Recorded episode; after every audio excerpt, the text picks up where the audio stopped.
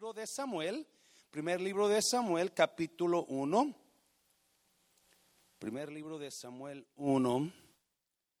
Quiero terminar los 10 días de oración con, con, este, con esta palabra. Espero que uh, Dios se glorifique. Vamos a ir al versículo 1 en el nombre del Padre, Hijo y del Espíritu Santo. Hubo un varón de Ramataín, de, de Sofín, de el monte de Efraín, que se llamaba Elcana, hijo de Jeroam, hijo de Eliú, hijo de Tou, hijo de Suf, Efrateo. El dos. Y tenía él dos mujeres. El nombre de una era, diga conmigo, Ana. Era Ana y el de la otra, Penina. Y Penina tenía hijos, mas Ana no los tenía. Versículo 3. Y todos los años aquel varón subía de su ciudad, cada cuando, todos los años aquel varón subía de su ciudad para adorar y para ofrecer sacrificios a Jehová de los ejércitos en Silo, donde estaban dos hijos de Elí, Ofni y Finés, sacerdotes de Jehová. Cuatro. Y cuando llegaba el día en que el cano ofrecía sacrificio, daba a Penina su mujer, a todos sus hijos y a todas sus hijas, a cada uno su parte. Pero a Ana daba una parte escogida, porque amaba a Ana, aunque Jehová no le había concedido tener hijos. Y su rival la irritaba enojándola y entristeciéndola, porque Jehová, otra vez, no le había concedido tener hijos, versículo 7. Así hacía cada año. Cuando subía a la casa de Jehová, la irritaba así. ¿Cada cuándo? Cada año. La irritaba, era lo mismo, dijeron por ahí. Siempre, cada vez que iban a la casa de Dios, Penina comenzaba a hablar mugrero sobre, sobre Ana, comenzaba a decirle un montón de cosas, por lo cual Ana lloraba y no comía. Ocho. Y el Cana, su marido, le dijo, Ana, ¿por qué lloras? ¿Por qué no comes? ¿Y por qué está afligido tu corazón? ¿No te soy yo mejor que diez hijos? Vamos a orar. Padre, bendigo tu palabra en esta noche. Espíritu Santo, toma estos minutos que nos quedan y usted hable en nuestras vidas en esta noche. Usted rompa, Dios mío, barreras que están obstruyendo el paso para recibir lo que nosotros necesitamos recibir. Usted rompa en esta noche, Dios, que vamos a entregar los días de oración, Padre Santo. Rompa esos, esas montañas, esas paredes que nos están, no nos están dejando recibir lo que usted tiene para nosotros en el nombre de Jesús de Nazaret. ¿Cuántos dicen amén? Puede tomar su lugar. Le he puesto esta prédica una oración del corazón, una oración del corazón, porque esta historia, ustedes la conocen mucho, habla de una mujer con un gran problema. Usualmente las grandes personas pasan por grandes problemas. ¿Sabe usted eso? Se lo voy a repetir. Usualmente grandes personas pasan por grandes problemas. Por eso pueden llegar a ser grandes personas. Las personas que no pasan los grandes problemas nunca van a llegar a ser grandes, se van a quedar pequeños. Y Ana, ella tenía un gran problema, tenía un gran esposo. El problema es que su esposo le gustaba tener dos.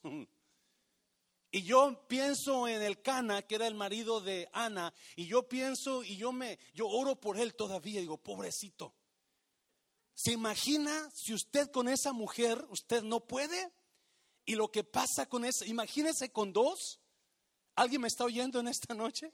Y imagínese la presión, la tensión que había en esa casa y pobre el cana.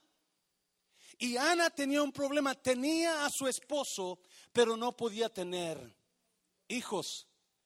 Y qué horrible es poder tener mucho, pero no tener lo que tú quieres tener. Qué horrible es querer tener o poder tener bastante, pero no tienes lo que tú anhelas tener. Puedes tener una casa bonita, pero si está vacía de amor, no es casa. De nada sirve una casa bonita sin amor. Puedes tener un carro del año, pero si no tienes a quien pasear en ese carro del año, ¿de qué te sirve el carro del año? Puedes tener tu pareja, pero si no hay amor en tu pareja, ¿de qué te sirve estar casado con esa persona? Porque no hay, y eso es lo que Ana pasaba. Usted conoce la historia, y eso la amargaba. Lloraba y lloraba y lloraba y no comía. Y el cana la miraba y le decía, ¿qué te pasa mujer? ¿Qué te pasa? ¿Por qué estás así? Porque cuando miramos nosotros la vida con los, ojos de amargura, cuando miramos los ojos, nosotros la vida con lentes de amargura, todo se ve amargo. ¿Sabe usted eso, verdad? Si tienes una amargura en tu corazón y tú lo, ve, tú lo vas a ver todo con ese lente de amargura. ¿Cuántos han visto los lentes que cambian de color? Usted está aquí adentro donde hay sombra y están claros, pero usted sale al sol y se ponen negros. Pero en el caso de Ana era lo mismo, siempre miraba, siempre miraba la, la, misma historia con la misma, y toda su vida era pura amargura por el corazón que traía lleno de dolor. Traía un corazón lleno de amargura, lleno de dolor, no dándose cuenta que Ana podía cambiar el lente. Y en lugar de ver ese lente con amargura, ponerle un lente donde está el sol brillando porque eso es lo que pasó con ella. Si muchas veces nosotros pensamos que necesitamos otro esposo u otra esposa cuando nosotros deberemos de cambiar el lente para poder ver a nuestra pareja con otro lente. No es que necesitamos otro trabajo, no necesito otra iglesia, no necesito otra pareja, no necesito algo más, pero solamente necesito cambiar el lente donde hay esperanza para mí. Y eso es lo que Ana hizo al final cambió, pudo cambiar el lente de amargura y verlo en lente de provisión de Dios.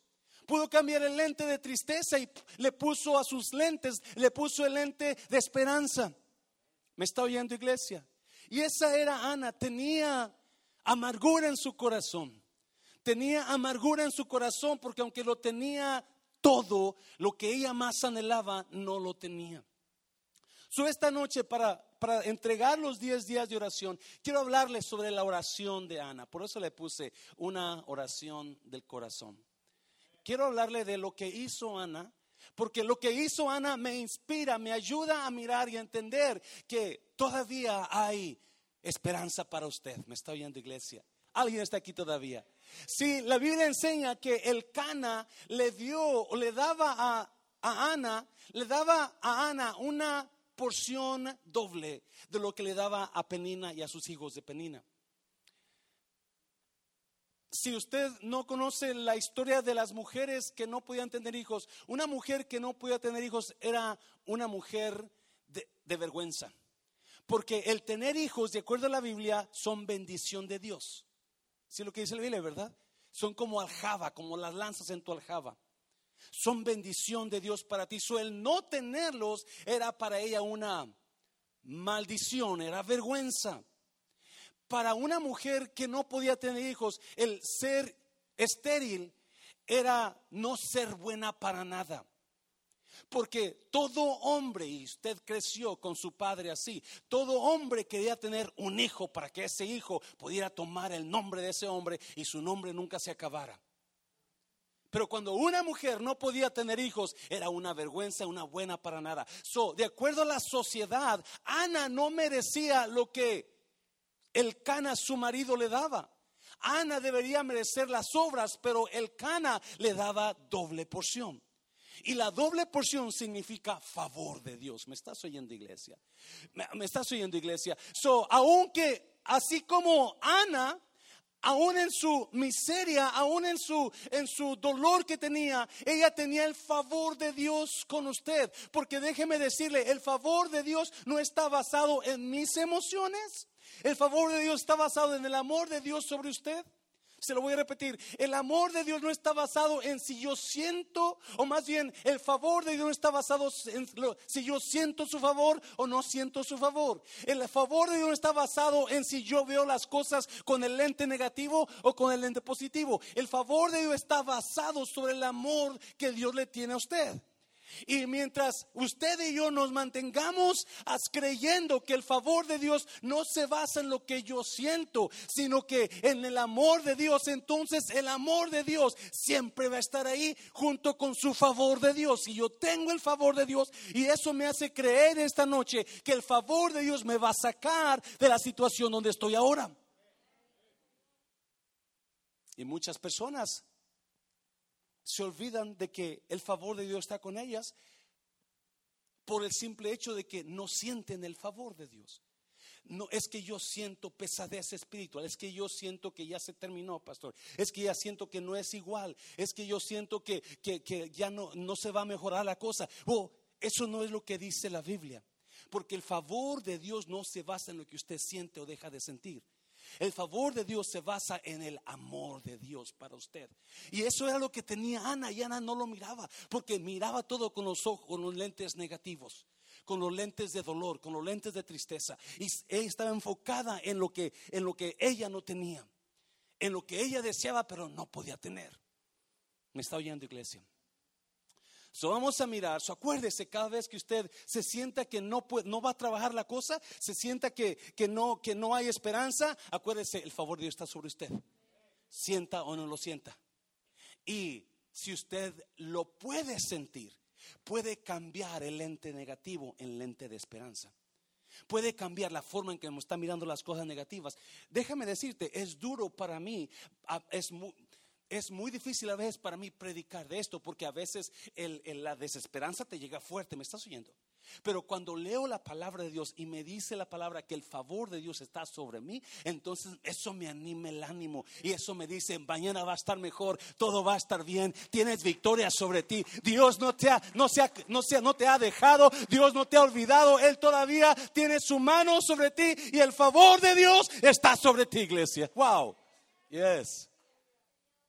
Y eso es lo que Ana no se daba cuenta, que el favor de Dios estaba sobre ella. Cada año el Cana le daba una parte a Penina, otra parte a sus hijos, pero a Ana le daba, le daba doble porción le daba lo mejor a ella por el favor que tenía Ana sobre ella. Y mucha gente está teniendo, ahora usted tiene el favor de Dios sobre usted, pero la razón que no lo ve es porque todo lo ve con los ojos, con los lentes negativos, con los entes oscuros donde se oscureció todo.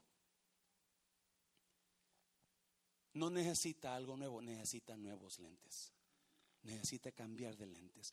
Vamos a mirar tres cositas que Ana hizo en su oración, porque hay, hay, hay tres cositas que Ana, Ana hizo, una oración del corazón. Lo primero que Ana hizo, dice, dejó de escuchar la voz de la derrota. Para que usted tenga victoria en su vida, déjeme decirle, esto me encanta a mí. Para que usted tenga victoria en su vida, deje escuchar la voz de la derrota sobre su vida. Porque hay voces que le dicen a usted, esto no se va a componer, tus hijos no se van a componer, tu situación no se va a componer, tu esposo mira cómo anda, tu esposa mira cómo habla, tu esto y el otro. Y, y eso era lo que lo tenía a Ana en un estado de amargura. Mira los versículos, mira los versículos 9 a 6, perdón. Y su rival, ¿la qué? La irritaba, enojándola y entristeciéndola porque Jehová no le había concedido tener hijos. Versículo 7. Y así hacía cada año. Cuando subía a la casa de Jehová, la irritaba así, por lo cual Ana lloraba y no comía. La razón que Ana lloraba, la razón que Ana estaba en un estado de amargura, la razón que estaba deprimida, la razón que sufría de ansiedad, era porque lo que Penina le recordaba todo el tiempo, eres una fracasada, eres una estéril, mira cómo estás, pobrecita de ti, me das lástima, eres poca mujer, tú no tienes lo que yo tengo. Yo no sé qué tanto le diría Penina a Ana, pero esa era la historia de siempre. Y cuando Ana escuchaba eso, ¿qué hacía Ana? Comenzaba a llorar y llore y dejaba de comer y se metía en un estado de depresión y se metía a llorar y se metía y su esposo la miraba en depresión y le decía, Ana, ¿qué te pasa, honey? What's wrong? Oh, I love you, I love you. Why do you need kids. You know, don't worry about it. No te preocupes. Yo, yo te amo y no, no, no necesitas más niños. Con mi amor tienes. Pero Ana seguía llorando.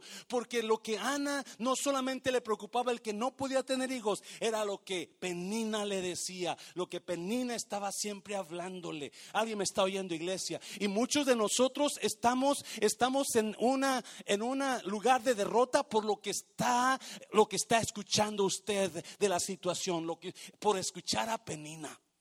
Está escuchando a Penina y eso la tiene derrotada. Está escuchando a Penina y eso la tiene en depresión. Está escuchando a Penina y eso la tiene en miseria. Y Dios le dice: Mi favor está contigo. Mi favor está. So Dios le está hablando, aunque Dios no le habla, normalmente le habla con señales. Pero esta Ana está escuchando la voz de Penina. Y déjame decirte: la voz de Penina es más fuerte que la voz de Dios muchas veces. La razón que estamos en depresión, nosotros, la razón que estamos en problemas mentales, la razón que estamos en ansiedad y en preocupación, es porque estamos escuchando la voz de Penina y hemos cerrado a la voz de Dios. ¿A quién lo que usted escucha determina la calidad de vida que usted va a tener en su futuro? Se lo voy a repetir. Lo que usted escucha determina la calidad de vida que usted va a tener en su futuro. So, porque yo necesito tener una calidad de vida mejor. Yo decido cerrar oído a la penina mugrosa. A esa penina que, que, que nomás encuentra una oportunidad y comienza a decirme, mira, mm, nunca te acomodaste, no le hiciste. Pobrecita, me da lástima.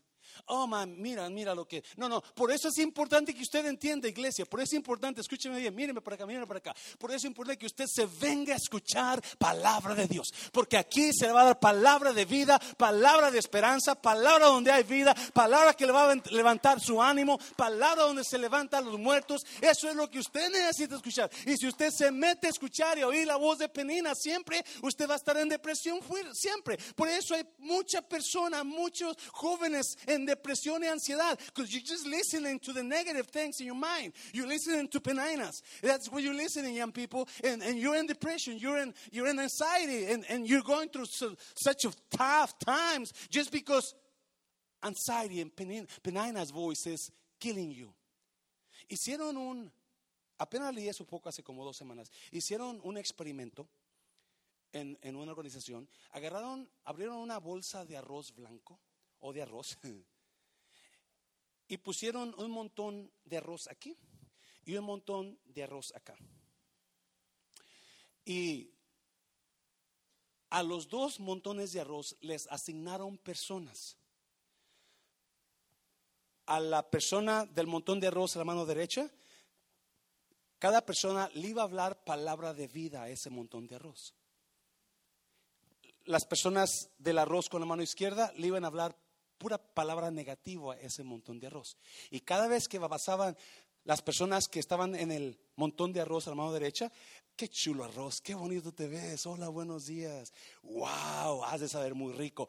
Pero cada vez que pasaba una persona junto al, al montón de arroz que estaba, no estaba cocido, estaba crudo, le decían, qué arroz tan horrible, mira, tú ni siquiera cocido bien, sabes hacer bien.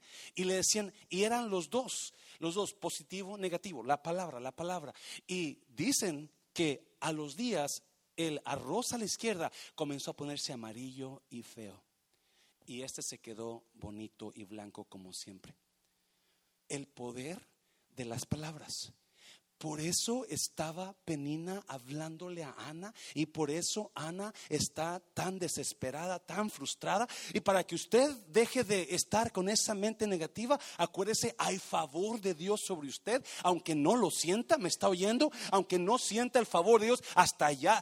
El salmista David decía, ¿de dónde me alejaré, me esconderé de tu espíritu? Si subo hasta los cielos, allá tú estás. Si subo hasta el fondo del mar, allá tú vas a encontrar. El favor de Dios lo va a alcanzar usted, sienta lo que no sienta, pase lo que esté pasando y cuando usted entienda que el favor de Dios está con usted y que necesita dejar de escuchar la voz de Penina, la voz del fracaso, entonces usted va a comenzar a mirar la vida de otra manera y yo le aseguro, cosas se van a derrumbar sobre su vida, gloria va a, a comenzar a nacer sobre su vida, porque eso es lo que hizo Ana.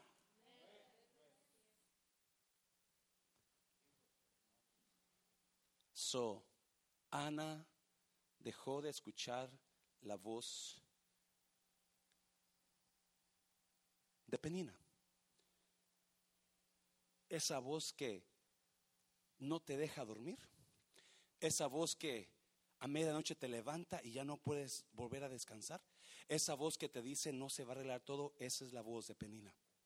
Esa es la voz que te está matando y te está diciendo y está trayendo, no, hay esperanza, hay favor sobre tu vida. Número dos, número dos, mira, para que usted lo vea ahí, lleve a Dios lo que no puede controlar. Mira, versículo, que es el 9. Y se levantó Ana después que hubo comido y bebido en Silo. Y mientras el sacerdote Elí estaba sentado en una silla junto a un pilar del templo de Jehová, ella con amargura de alma oró a Jehová y lloró abundantemente. E hizo voto diciendo, Jehová de los ejércitos, si te dignares mirar la aflicción de tu sierva y te acordares de mí y no te olvidares de tu sierva, sino que dieres a tu sierva un hijo varón, yo lo dedicaré a Jehová todos los días de su vida y no pasará navaja sobre su cabeza. ¡Pum! Ana se dio cuenta, el favor de Dios está sobre mí. Yo no tengo por qué seguir escuchando la voz de Penina. Yo no tengo por qué seguir llorando creyendo que ya se acabó el final. No, hay esperanza para mí. Hay esperanza. Yo no sé qué pasó en su espíritu, pero de repente ella se levantó y se fue directamente a Dios en oración y comenzó a llevar lo que ella no podía controlar al lugar donde sabía quién lo podía controlar. Me está oyendo, iglesia. Sí, el no poder tener hijos, ella no podía hacer nada por eso. No tenía control sobre eso. Solamente, y nadie más podía hacer control. Nada. En aquel tiempo no podía hacer ninguna operación, nada para que ella pudiera tener hijos. No. Ni su esposo, ni nadie.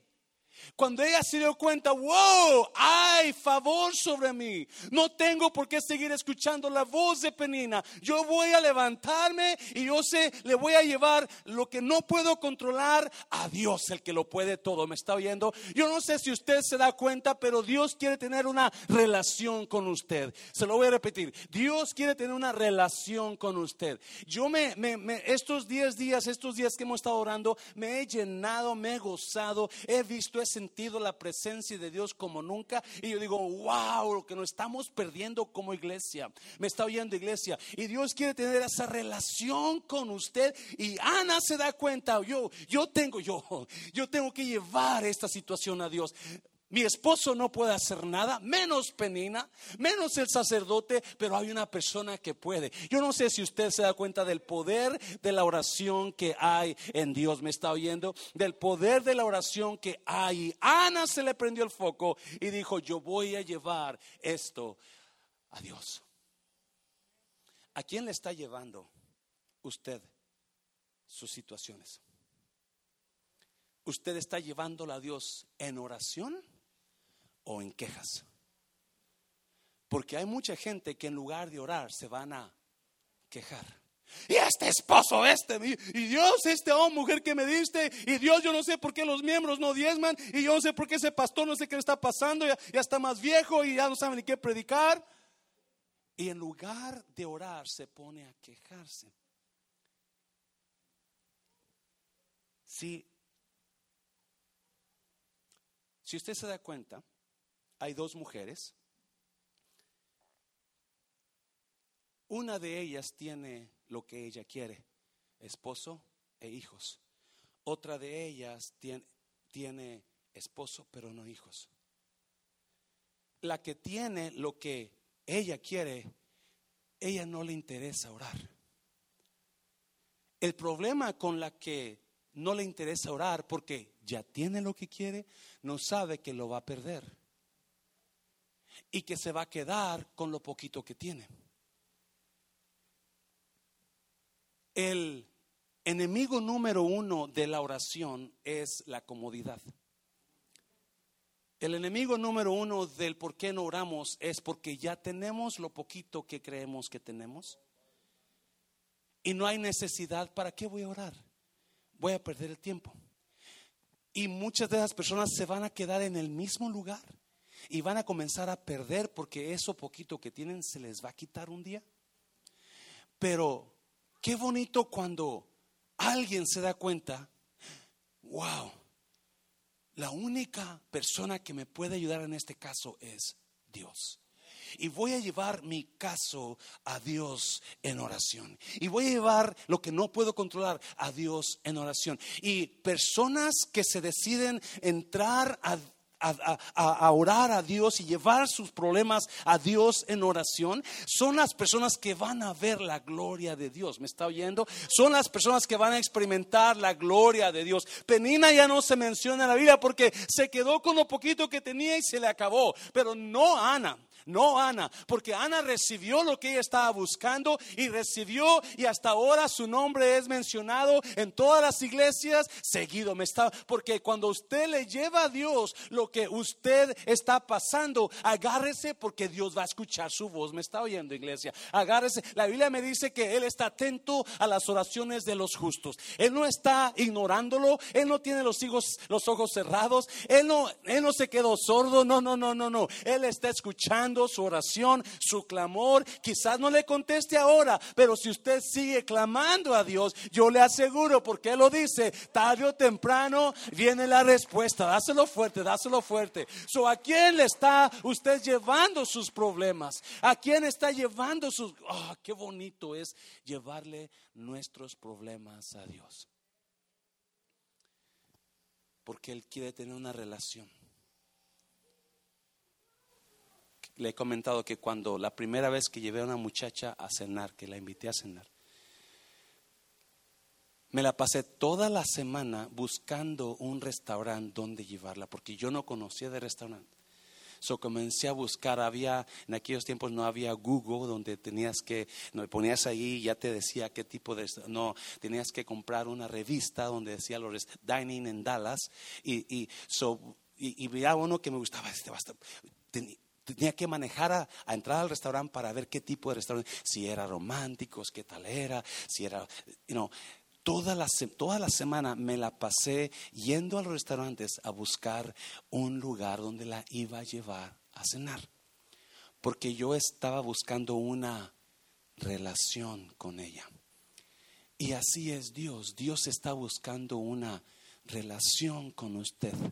No solamente, no solamente que usted venga y lo, lo conozca y se acabó. No, Él quiere ser íntimo contigo. Él quiere ser íntimo contigo. Y, en su y déjeme decirle, una vez que usted comienza a orar, cosas raras pasan. ¿Sabía usted eso? Cosas raras pasan. Cuando usted menos se acuerda, está orando por algo que usted ni siquiera pensaba que iba a orar. Cuando usted menos se acuerda, está dando palabra de bendición a personas que quizá lo están escuchando que usted ni se da cuenta. Porque Ana, si usted se fija, Ana le dijo a Dios, Dios, si tú me das un hijo, yo te lo voy a dar a ti. ¿Alguien me escuchó, iglesia? Si tú me das un hijo, yo te lo voy a dar a ti. So, la, escuche bien esto, por favor. El milagro de la oración no solamente es orar por lo que yo necesito, pero también voy a orar por lo que Dios necesita de mí. Ah, se lo voy a repetir porque eso está bueno. Cuando usted y yo oremos, mucha gente no recibe porque nada más oramos por lo que nosotros necesitamos, pero no nos damos cuenta que Dios necesita algo de nosotros también. ¿Por qué dice eso, pastor?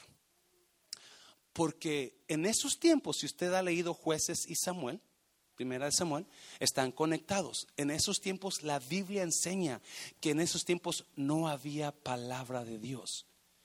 No había gobierno. Todo mundo hacía lo que bien le parecía. Y no había revelación de Dios. ¿Por qué? Porque no había hombres que Dios pudiera confiarles. ¿Me está oyendo? So Dios está necesitando un hombre que venga y donde Él se glorifique y se manifieste. ¿Me está oyendo, iglesia? Acuérdese, Dios está buscando una persona. Mm. Dios está buscando a alguien que le crea y que se meta con él para mostrar su gloria, dar revelación y levantar su vida de esa persona. Alguien me está viendo. So, cuando Dios escucha a Ana y le dice, dámelo porque yo te lo voy a dar. Y Dios dice, ella está orando de acuerdo a mi voluntad. Se lo voy a repetir. Es importante que cuando nosotros oremos, oremos de acuerdo a la voluntad y propósito de Dios. Mira Mateo, si lo puedes poner por. Mira Mateo. Vosotros, Jesús hablando, vosotros pues oraréis así. Padre nuestro que estáis en los cielos, santificado sea tu nombre. 10. Venga tu reino y qué más. Y hágase tu voluntad como en el cielo, así también en la tierra. Si el Jesús cuando cuando nos enseñó cómo orar, Él dijo, cuando ores, asegúrate que ores, que la voluntad de Dios en el cielo se cumpla también en la tierra. ¿Me estás oyendo? Cuando Ana oró, Ana está orándole a Dios y diciéndole, Padre, si tú me lo das, yo te lo voy a dar a ti también, porque Dios necesitaba un hombre en quien poder manifestarse. Él estaba buscando desesperadamente un hombre. Elí, él ya está viejo, ya está grande, ya no puede manifestarse a él. Los hijos de Elí, que eran los supuestamente que lo seguían, eran hombres malos y perversos. Dios no podía. él está ocupando un hombre. cuando Ana le dice, yo te lo voy a dar a ti todos los días de su vida. En cuanto esté listo, te lo voy a traer. So Dios enseguida mueve su mano. Alguien me está oyendo, iglesia. Acuérdese, cuando usted ore a Dios, no ore solamente por la necesidad de usted, pero dígale a Dios, ¿qué necesitas de mí, Dios, para dártelo? ¿Cuál es tu voluntad en este propósito? ¿Cuál es tu voluntad en, en esta situación? Dáselo fuerte, iglesia, dáselo fuerte. Oh, God. Yes. Una oración del corazón. Una oración. So, Ana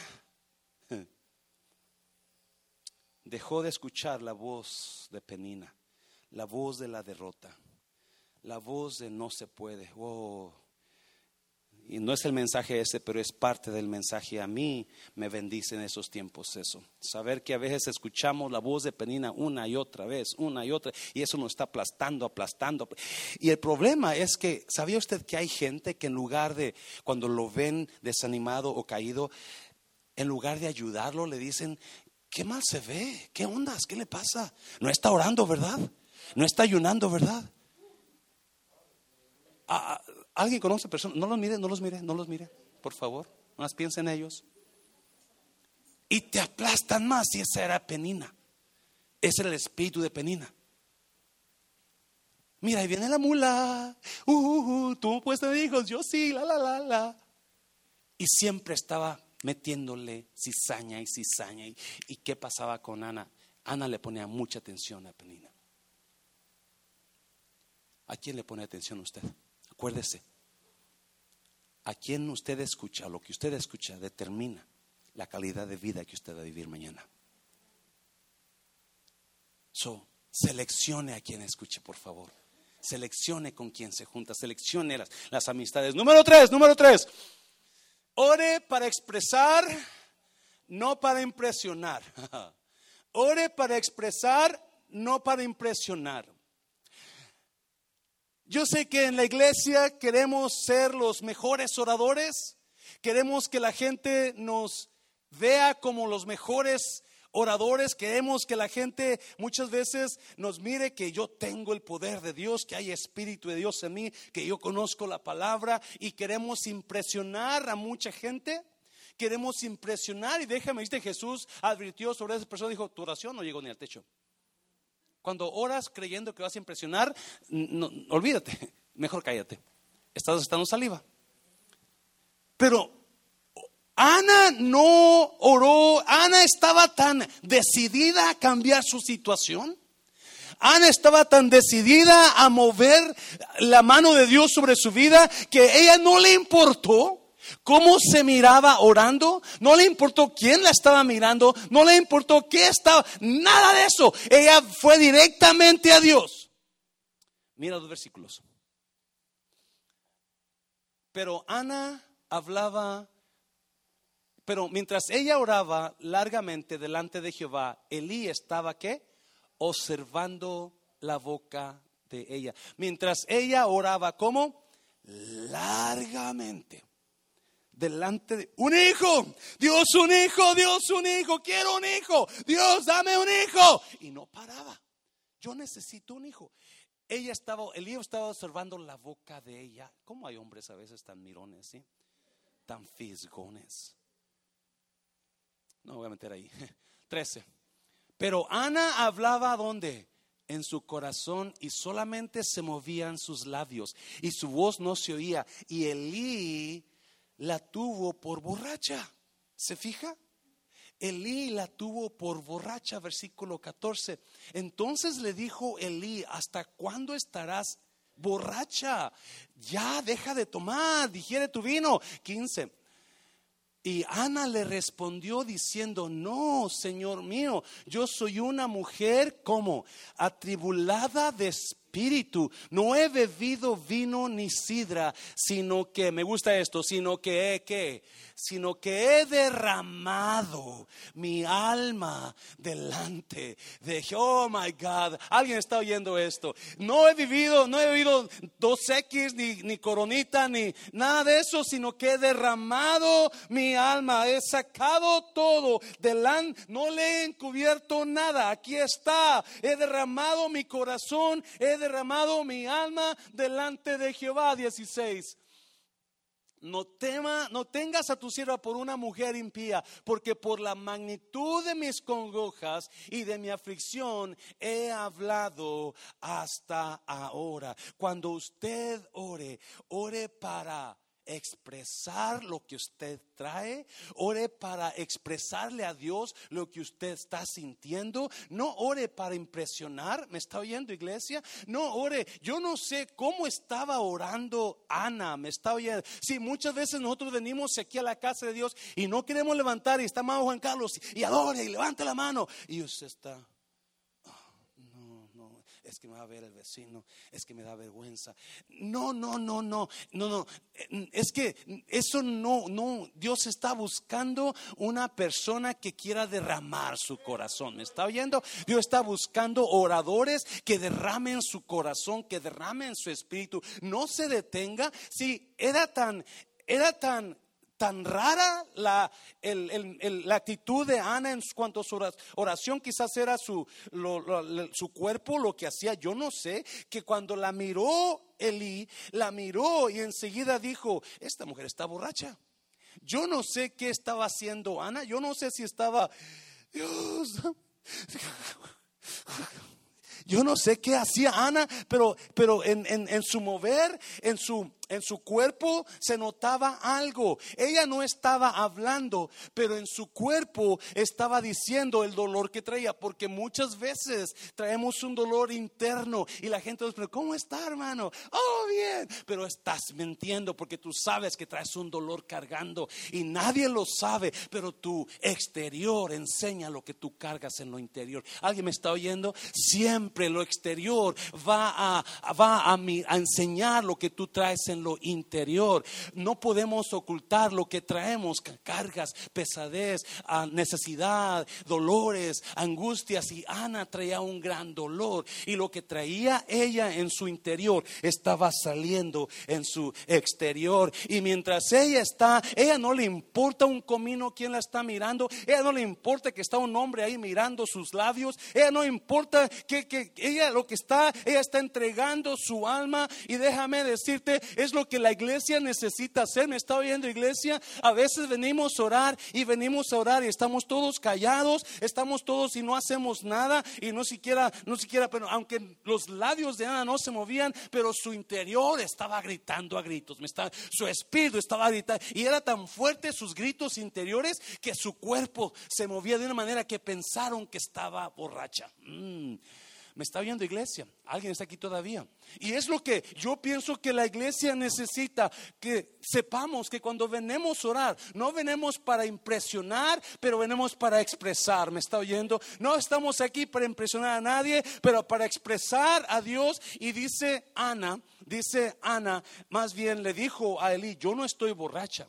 Yo, no, yo traigo, yo soy una mujer atribulada y solamente derramaba mi alma delante de Jehová. Lo único que yo estaba haciendo, mi Señor, era derramar mi alma delante de Jehová ¿Qué es derramar tu alma? Derramar tu alma es quitarte la careta y decirle a Dios lo que tú sientes. Ya no aguanto a Penina, Dios. Ya no aguanto a esa mujer, Padre. Que le caiga un rayo. No, no sé si le diré que le caiga un rayo, pero, e, eso era. Dios, dame hijo. Yo quiero un hijo. Y es, ¿qué es derramar tu alma? Es desnudarte delante de Dios donde nada hay encubierto. Está todo ahí, está todo a los ojos de Dios. Aunque Él lo ve todo, pero es, Él quiere escuchar de ti, Él quiere que derrames tu alma. ¿Me está oyendo? Y déjame decirte una cosa, las personas que vienen a derramar sus almas delante de Dios son las que son escuchadas por Dios. ¿Me está oyendo? Porque usualmente, dáselo fuerte, porque usualmente una persona que derrama su alma va a expresar realmente lo que está pasando en su vida. Una persona que derrama su alma está porque está pasando algo que usted y yo no lo entendemos. ¿Alguien me está oyendo? Muchas veces no entendemos el dolor de alguien y cuando esa persona viene delante de Dios y comienza a expresar su dolor y comienza a llorar y comienza a moverse y comienza a decirle a Dios, Dios, estoy derramando mi corazón, estoy derramando mi alma y Dios está moviéndose y muchas veces no entendemos. A veces he escuchado que gente ha criticado a personas por cómo adoran a Dios o cómo oran a Dios. Déjame decir, usted no sabe lo que las personas están cargando. Usted no sabe qué dolor traen esas personas. Usted no sabe qué, qué, qué cargas están pasando. Me está oyendo. Lo que esa persona está haciendo está derramando su alma.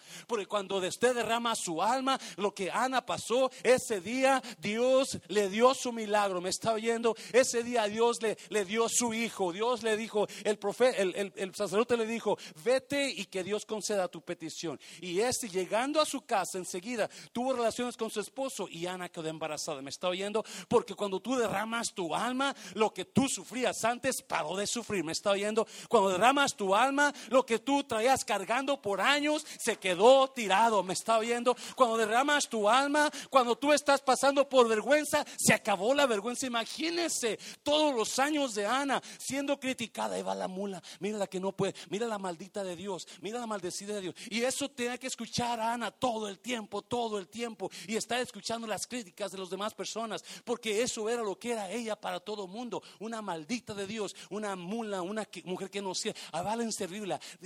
There goes the useless lady. You know, she don't know, she don't know what, she, she doesn't know what to do, nothing, she don't know nothing, she's useless, she, not even her husband can trust her. Todo eso Ana lo traía cargando toda su vida. Y toda esa, toda esa dolor, toda esa carga que traía lo derramó delante de Dios. Y ella le dice a Ali, solamente derramaba mi alma a Dios delante del Señor. Por eso tú no me oías oír hablar, pero mi interior estaba gritando a gritos con Dios le estaba diciendo lo que yo traigo, le estaba diciendo porque es cuando nosotros traemos tanto dolor en nuestro corazón que ese dolor nos avienta a buscar el rostro de Dios. ¿Me está oyendo? Nos avienta a buscar la presencia de Dios. si usted trae dolor en esta noche, mi consejo es métase a buscar la presencia de Dios. Comience a derramar su alma, porque cuando usted comienza a derramar su alma es cuando milagros van a pasar en su vida, es cuando la gloria de Dios se va a mover en su vida, es cuando Dios le va a quitar la vergüenza para siempre, me está oyendo y va a sorprender a todo mundo, porque le estaban, la gente que la había visto crecer y llorar y quejarse todo el tiempo que no puede tener, ahora la van a ver con hijo y van a glorificar a Dios, porque ahora se dan cuenta que el favor de Dios estaba con Ana. No importa qué sentía Ana, no importa qué no tenía Ana, el favor de Dios la seguía a donde quiera que ella iba y un día Dios le mostró su favor porque derramó su alma. ¿Qué es lo que trae usted que necesita derramar delante de Dios? ¿Qué es lo que trae usted que necesita soltar delante de Dios? ¿Qué es esa cosa interior que la hace llorar día y noche? Que la hace atormentar, que la pone a preocuparse. ¿Qué es eso que le está atormentando? ¿Qué es eso que le está diciendo no puedes? Mira, eres una inservible, eres una fracasada, eres un fracasado. Oh, esa voz de Penina que le está dando y dando todo el tiempo. esa voz que le está dando y dando todo. ¿Qué es eso? ¿Por qué no lo trae al altar en esta noche? Póngase de pie.